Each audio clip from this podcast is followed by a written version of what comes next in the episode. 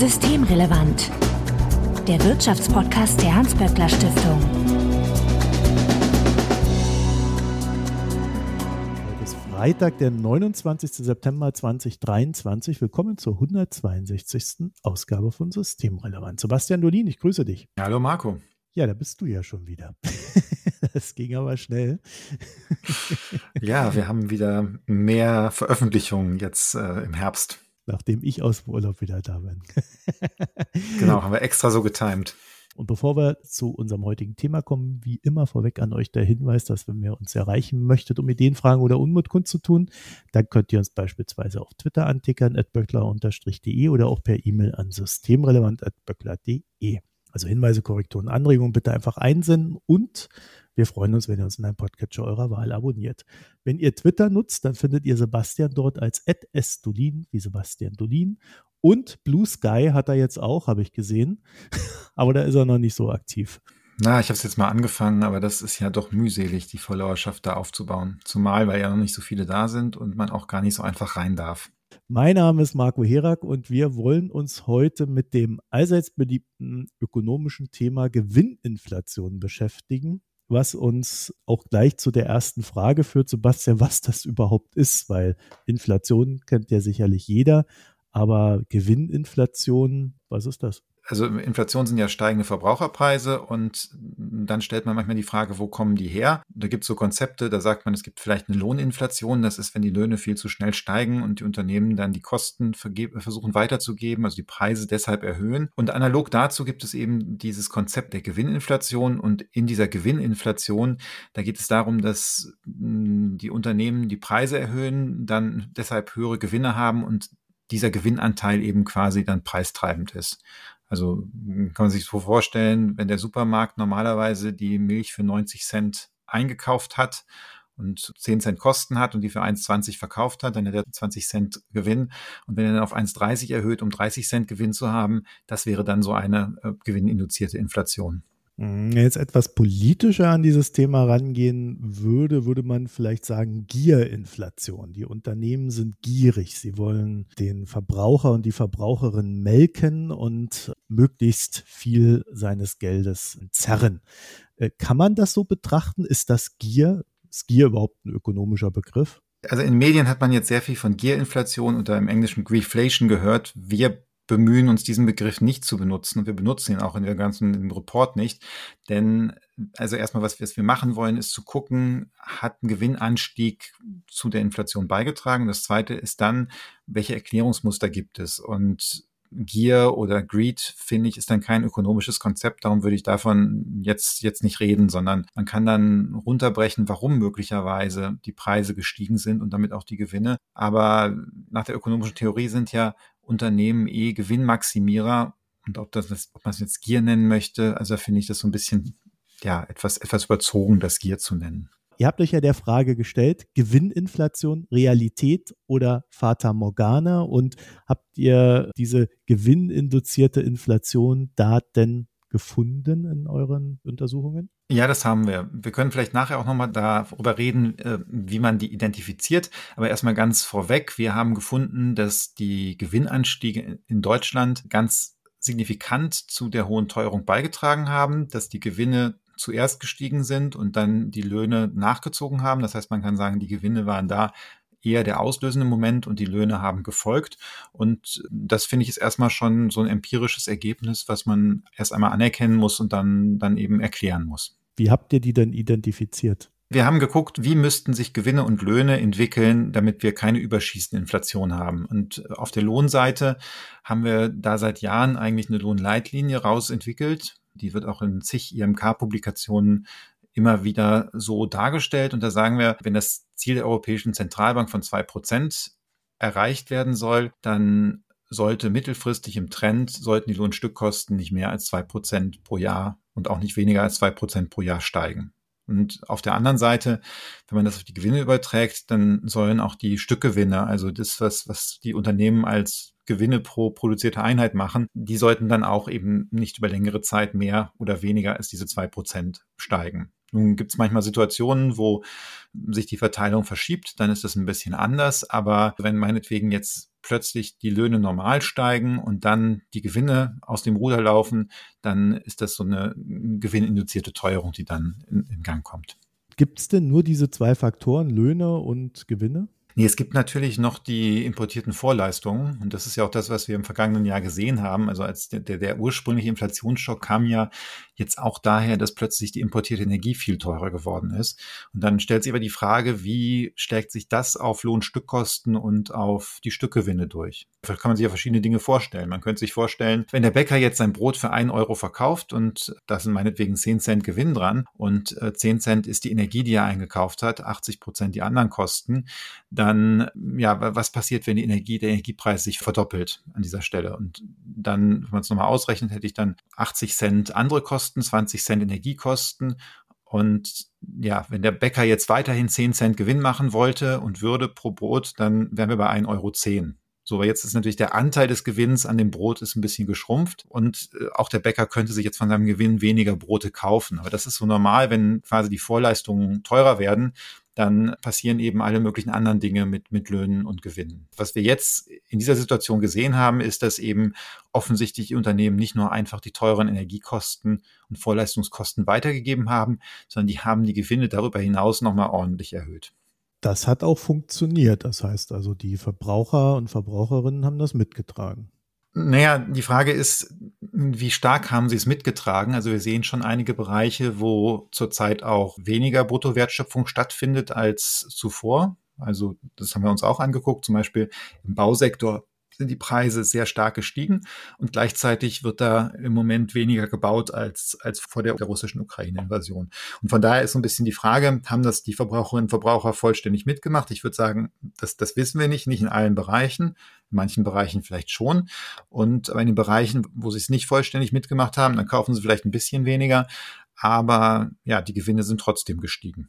Ja gut, bei manchen Sachen ist es ja so, da kann ich gar nicht sparen. Ne? Also ich muss essen, ich muss trinken. Äh, gut, kann man sagen, geht auch am Wasserhahn. Das bleiben wir beim Essen. Aber so grundsätzlich habe ich nicht immer eine Ausweichmöglichkeit. Und ich würde ja jetzt mal vermuten, das sind dann auch genau diese Sektoren, wo, wo dann diese Gewinninflation identifiziert wird. Naja, also erstens Ausweichmöglichkeiten gibt's ja irgendwie fast immer. Also wenn ich mir angucke, dass jetzt auch im Lebensmitteleinzelhandel deutlich weniger umgesetzt wird als noch vor einiger Zeit, dann deutet das darauf hin, dass die Leute eben doch dann günstigere Sachen kaufen, weniger Sachen kaufen und, und da schon sparen aufgrund der gestiegenen Preise. Also das gibt, gibt es da schon. Wenn wir uns angucken, in welchen Bereichen diese Gewinnsteigerungen sind, dann sind das eigentlich nicht Bereiche, wo man sagen würde, da muss man einfach immer kaufen und da gibt es keine Ausweichmöglichkeit. Wir haben den Bausektor, da sehen wir sehr stark diese sogenannten Extra- oder Übergewinne.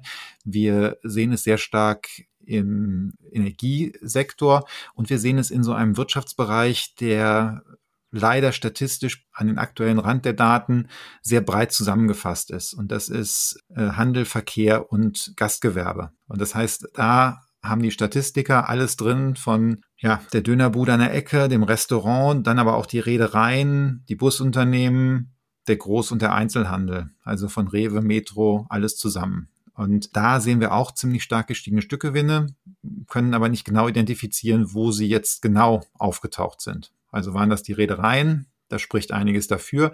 Aber waren es nur die Reedereien oder haben die Restaurants auch noch zugelangt oder vielleicht der Einzelhandel? Und das wissen wir da einfach nicht, weil wir wissen, dass in diesem Gesamtbereich die Gewinne relativ deutlich gestiegen sind. Und in der Landwirtschaft sehen wir, dass die einen ziemlich deutlichen Anstieg dieser Stückgewinne hatten im vergangenen Jahr, aber das hat sich jetzt inzwischen wieder korrigiert. Also man weiß dann jetzt quasi nicht, ob die Korrektur der Stückgewinne in der Landwirtschaft sich in den Supermärkten quasi niedergeschlagen hat. Das sehen wir ja auch schon wieder ein bisschen. Also wenn man jetzt sich den Verbraucherpreisindex ansieht, dann stellt man fest, dass bestimmte Produkte auch schon wieder günstiger werden. Also Butter war schon mal deutlich teurer, als das jetzt ist. Zumindest, also nach den Zahlen von Destatis, aber mein Eindruck im Supermarkt ist tatsächlich auch so, dass die Butterpreise von dem, von dem Höchstpreis wieder runtergekommen sind.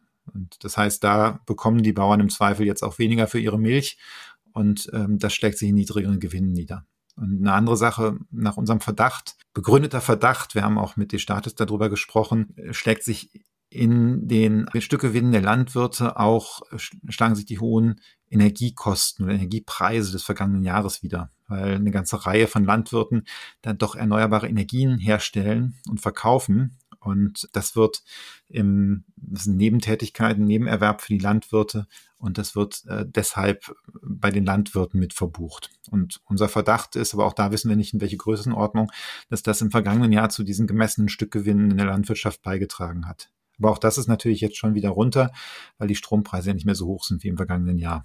Ja, das ist ja interessant. Das heißt also, man muss immer so ein bisschen sich an der Sache annähern und kann so nicht genau, genau den Finger drauflegen. Ja, das ist halt so mit den Daten aus der volkswirtschaftlichen Gesamtrechnung. Die sind oft sehr grob und die sind, die sind bei der ersten Veröffentlichung sind sie noch mal gröber. Das heißt, nach ein paar Jahren veröffentlicht die Staat dann auch eine Aufsplittung der, ja, der Bruttowertschöpfung und der, der Lohnkosten für jetzt die unterschiedlichen Bereiche, also Verkehr, Handel und Gastgewerbe einzeln. Aber soweit ist das noch nicht. Das dauert dann durchaus auch mal ein Jahr, anderthalb Jahre, zwei Jahre nach, nachdem das Quartal oder das Jahr abgelaufen ist, dass man diese Informationen bekommt. Von daher tappen wir für das Jahr 2022, wo ganz viel passiert ist, preismäßig und gewinnmäßig, tappen wir ein bisschen im Dunkeln. Muss das so sein? Oder sind die einfach nur langsam? Naja, es ist halt so, dass manche Sachen nicht abschließend gemeldet werden. Also die volkswirtschaftliche Gesamtrechnung wird aus einer ganzen Reihe von verschiedenen Quellen zusammengestellt. Da sind monatliche Produktionsmeldungen von Unternehmen dabei. Auch bei denen, da wird nicht mal alles pünktlich geliefert. Und dann hast du aber auch so Dinge da drin, wie zum Beispiel Steuererklärung von einzelnen Wirtschaftseinheiten, also Unternehmen oder Haushalten. Und bis so eine Steuererklärung dann tatsächlich abgegeben werden muss, das dauert ja auch eine ganze Zeit. Also da werden ganz viele Daten zusammengefügt. Und desto mehr Daten man hat, desto genauer kann man das dann aufsplitten. Aber die sind einfach nicht alle zeitnah verfügbar. Gut, aber dann kommen wir mal zurück zu dieser Gewinninflation. Vielleicht mal so rumgefragt, wäre es denn ein Problem, wenn es eine Gewinninflation gibt? Also es ist ja jetzt nicht grundsätzlich schlecht, wenn die Unternehmen mehr verdienen, oder? Naja, du hast ja eine Inflation. Das ist ja das Problem. Also wir haben eine Inflation und die wollen wir eigentlich nicht. Und äh, da muss man eben gucken, was, was sind die Ursachen davon. Und die Inflation wollen wir nicht, weil das auf Kosten von Menschen geht, die nicht in der Lage sind, kurzfristig ihren Lohn oder ihre Gewinne zu erhöhen. Die haben dann ein festes nominales Einkommen und wenn die Preise dann stärker steigen, dann haben die eben Verlust an Kaufkraft. Außerdem reagiert die Europäische Zentralbank ja relativ allergisch auf die Inflation und erhöht dann die Zinsen, was Investitionen dämpft und das Wachstum abwirkt. Und aus all diesen Gründen hätte man am liebsten eigentlich von Anfang an keine Inflation. Oder höchstens zwei Prozent. Höchstens zwei Prozent, also diese Standardinflation. Und wenn wir in einer Situation sind wie jetzt, wo die Inflation ja zeitweise nach revidierten Zahlen nicht mehr, aber nach den ursprünglichen Zahlen bei zehn äh, Prozent lag, dann ist das natürlich schon blöd, wenn da meinetwegen zwei Prozentpunkte von oder was auch immer von, von der Gewinninflation herkommt. Kann denn die EZB was gegen so eine Gewinninflation tun? Ja, normalerweise wirken gegen eine Gewinninflation auch die Zinserhöhungen, weil die Zinserhöhungen führen ja dazu, dass die Wirtschaft viel langsamer wächst und möglicherweise auch in die Rezession und in die Krise geht. Und in der Krise gehen normalerweise geht die Produktion zurück, gehen die Gewinne zurück, dann sehen sich vielleicht auch die ein oder anderen Unternehmen genötigt, auch mal wieder Preise zu senken. Und von daher kann man eigentlich davon ausgehen, dass so eine, ja, durch die Geldpolitik geschaffene Rezession oder Abkühlung dann auch irgendwann sich in den Gewinnen niederschlägt. Also der EZB ist das völlig egal, woher es eigentlich kommt. Hauptsache es geht weg. Ich glaube, der EZB ist das nicht, also ist es von daher nicht völlig egal, dass wir möglicherweise, wenn wir nicht diesen kräftigen Gewinnanstieg gesehen hätten, eine wesentlich gedämpftere Inflationsdynamik insgesamt gehabt hätten. Und wenn das tatsächlich so ist, dass wie es sich so ein bisschen andeutet in den Daten, dass zunächst die Vorleistungspreise gestiegen sind und dann die Unternehmen ihre Gewinne darauf noch ausgeweitet haben und dann so im dritten Schritt die Löhne stärker gestiegen sind, weil, ja, weil die Preise vorher so stark gestiegen waren, dann ist das natürlich eine Dynamik, die die EZB eigentlich unbedingt verhindern möchte. Und den Anstieg der Vorleistungspreise, also Öl und Gas, das kann die EZB nun wirklich nicht verhindern. Dann ist das für die natürlich sehr ungünstig, wenn in einem zweiten Schritt in so einem Prozess auch noch die Gewinne erhöht werden und sich das auch noch preistreibend auswirkt. Kann denn die Politik etwas gegen die Gewinninflation tun? Tun können und ob es sinnvoll ist, dass es sich tut, sind ja nochmal zwei unterschiedliche Fragen. Also man könnte natürlich sagen,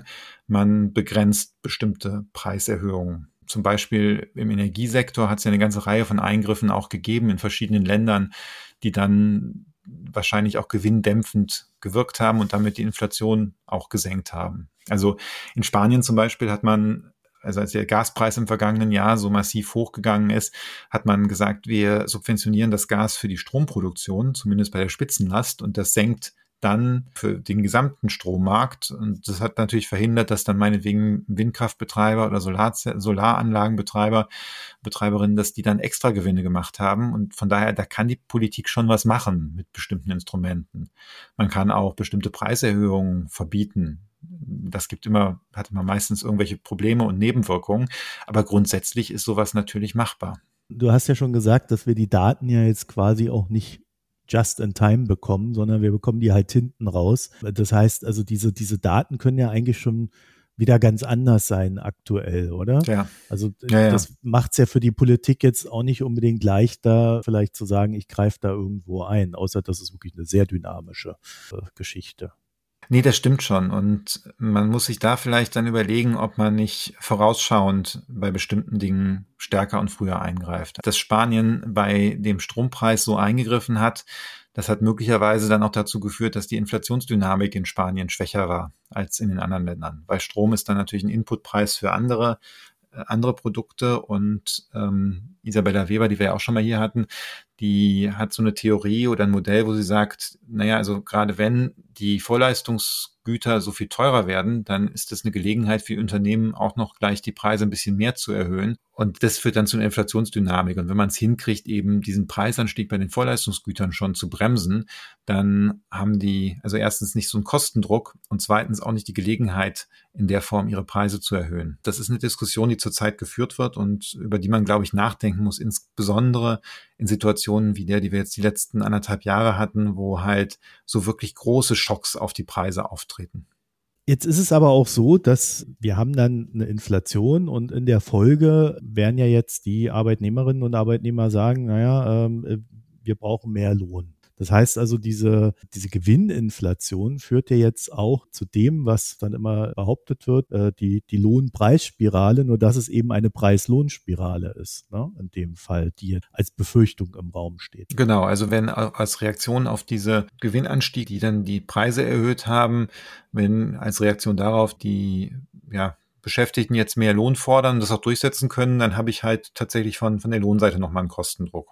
Wobei man natürlich sagen muss, das muss da nicht unbedingt an der Stelle zu mehr Inflation führen. Es könnte einfach auch dazu führen, dass ein Teil von den Gewinnen dann sich ja, verschwindet und im Grunde als Löhne ausgezahlt wird. Ja, das heißt, die Preise gehen nicht zurück, sondern bleiben gleich und die Margen der Unternehmen sinken. Genau. Das ist auch das, was wir eigentlich erwarten jetzt in den kommenden Monaten, dass die Löhne doch nochmal wieder ein Stück kräftiger steigen oder zumindest wir wissen, dass das in den, in den Tarifverträgen jetzt quasi so eingebaut ist. Da gibt es jetzt einen gewissen Push.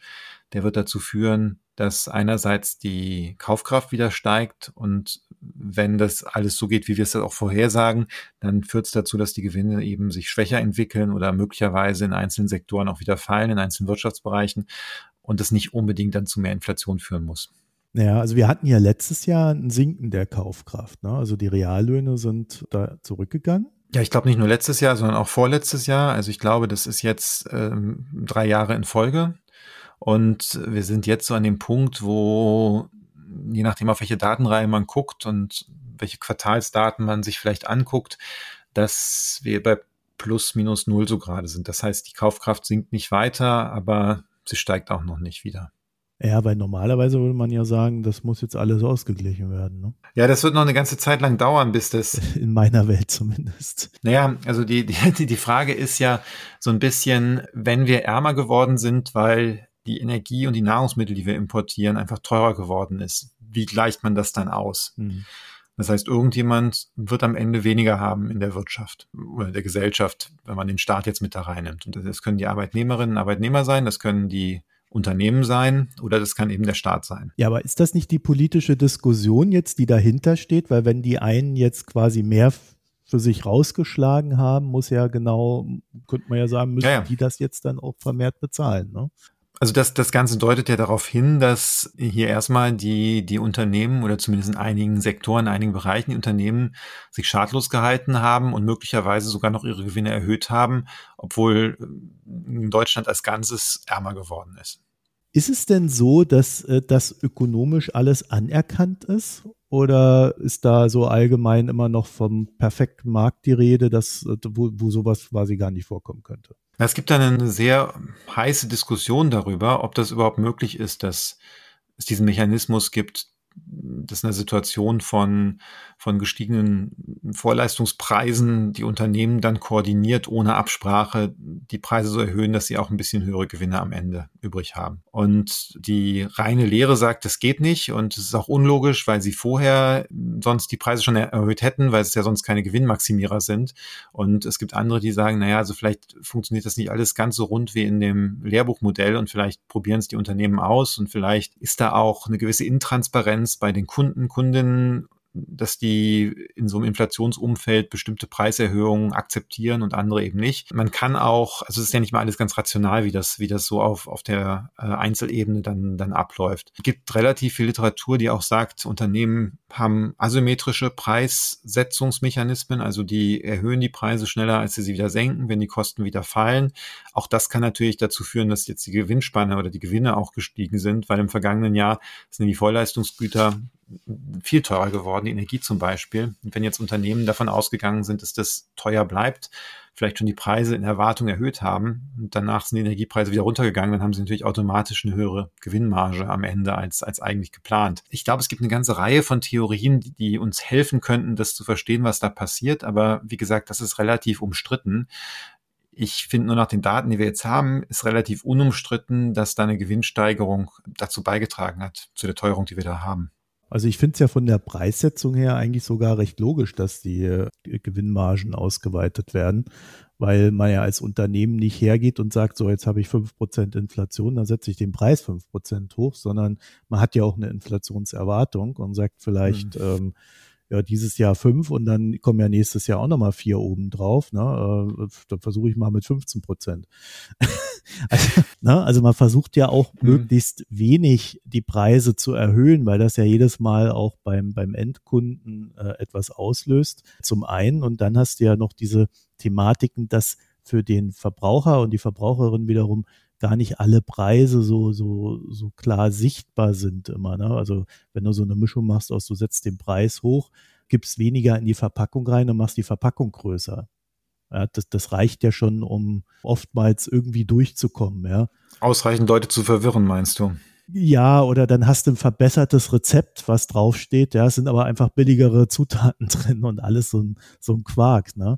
Also es gibt ja da so viele Maßnahmen, die ich interessanterweise vor allen Dingen in der angelsächsischen Literatur auch viel mehr diskutiert finde, wo für die Endverbraucherinnen und den Endverbraucher überhaupt nicht wirklich der klare Preispunkt überhaupt sichtbar ist am Ende. Ich glaube, das spielt auch sicher eine Rolle. Also man versteht natürlich, oder die, die Käuferinnen und Käufer verstehen natürlich schon, dass meinetwegen Busunternehmer mehr nehmen muss, wenn der Dieselpreis steigt. Aber die haben ja keine Ahnung, ob das dann angemessen ist, 10 Prozent, 20 Prozent oder 50 Prozent beim Preis aufzuschlagen. Und mhm. es hat ja nicht immer nur mit, sagen wir so, dem, dem persönlichen Nutzen von einem Produkt zu tun, ob man es kauft oder nicht, sondern es ist ja manchmal auch so, dass es darum geht, was man jetzt als fairen, gerechtfertigten Preis ansieht. Und da ist in der Situation, wo, wo wir so einen Energiepreisschock haben wie jetzt, da ist relativ viel Spielraum für Preiserhöhungen. So, was machen wir jetzt mit dem Ganzen? Also wir wissen jetzt, es gibt eine Gewinninflation bis zum gewissen Punkt. Und jetzt nehmen wir das so hin. Ja, wir beobachten das, glaube ich, weiter. Wir gucken, wo das herkommt. Und am Ende muss man sich vielleicht schon Fragen stellen, auch vielleicht der Besteuerung von gewissen Inflationsgewinnerinnen und Gewinnern. Also wir, wir haben ein Beispiel in, in dem Report auch drin. Das ist eine Reederei, Hapag-Lloyd, die haben vor der Covid-Krise, ich habe die Geschäftsberichte mir angeguckt, irgendwie mal zwischen 500 Millionen, einer Milliarde Gewinn gemacht im Jahr. Und jetzt letztes Jahr hatten die 17,5 Milliarden Gewinn. Das ist einfach schon auch eine volkswirtschaftlich relevante Größenordnung dann. Klar, die, die haben jetzt auch schon eine Gewinnwarnung ausgegeben, dass das so nicht mehr weitergeht. Aber das ist, finde ich, schon ein typisches Beispiel, wo du sagen kannst, na, also da hat schon jemand ziemlich üppig profitiert. Transportdienstleistungen schlagen sich halt dann in fast allen anderen Preisen nieder. Also das, das ist wahrscheinlich schon systemisch relevant dann.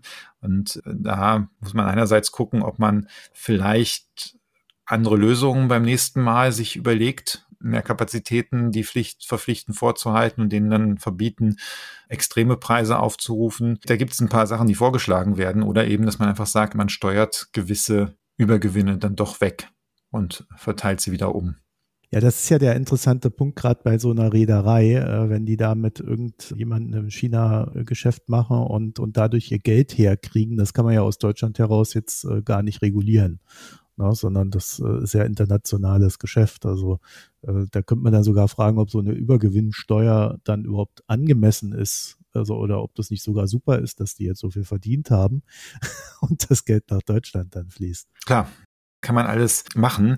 Man muss nur dazu sagen, die französische Regierung hat einen etwas größeren Druck auf Transportunternehmen in Frankreich ausgeübt und äh, da äh, gab es dann, ich weiß gar nicht mehr, was daraus geworden ist, ich glaube, es gab eine Selbstverpflichtung von bestimmten Unternehmen, die gesagt haben, für Transporte im Inland oder ins Inland, vom Ausland ins Inland würden sie eben günstigere Raten aufrufen.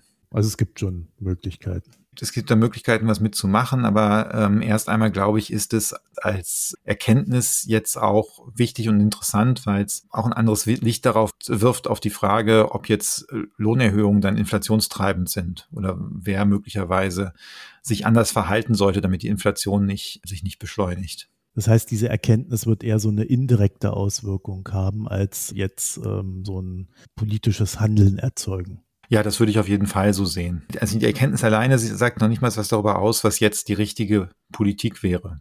Also hier müsste man eigentlich als nächsten Schritt gucken, wie bringe ich in einer Situation, wo ich diese Gewinninflation habe, wie bringe ich da die Inflation möglichst effizient runter? Und das können weiterhin Zinserhöhungen sein. Das könnte natürlich aber auch irgendwas anderes sein. Aber das habe ich noch nicht damit vorweggenommen, dass ich erstmal sage, es existiert so ein Phänomen.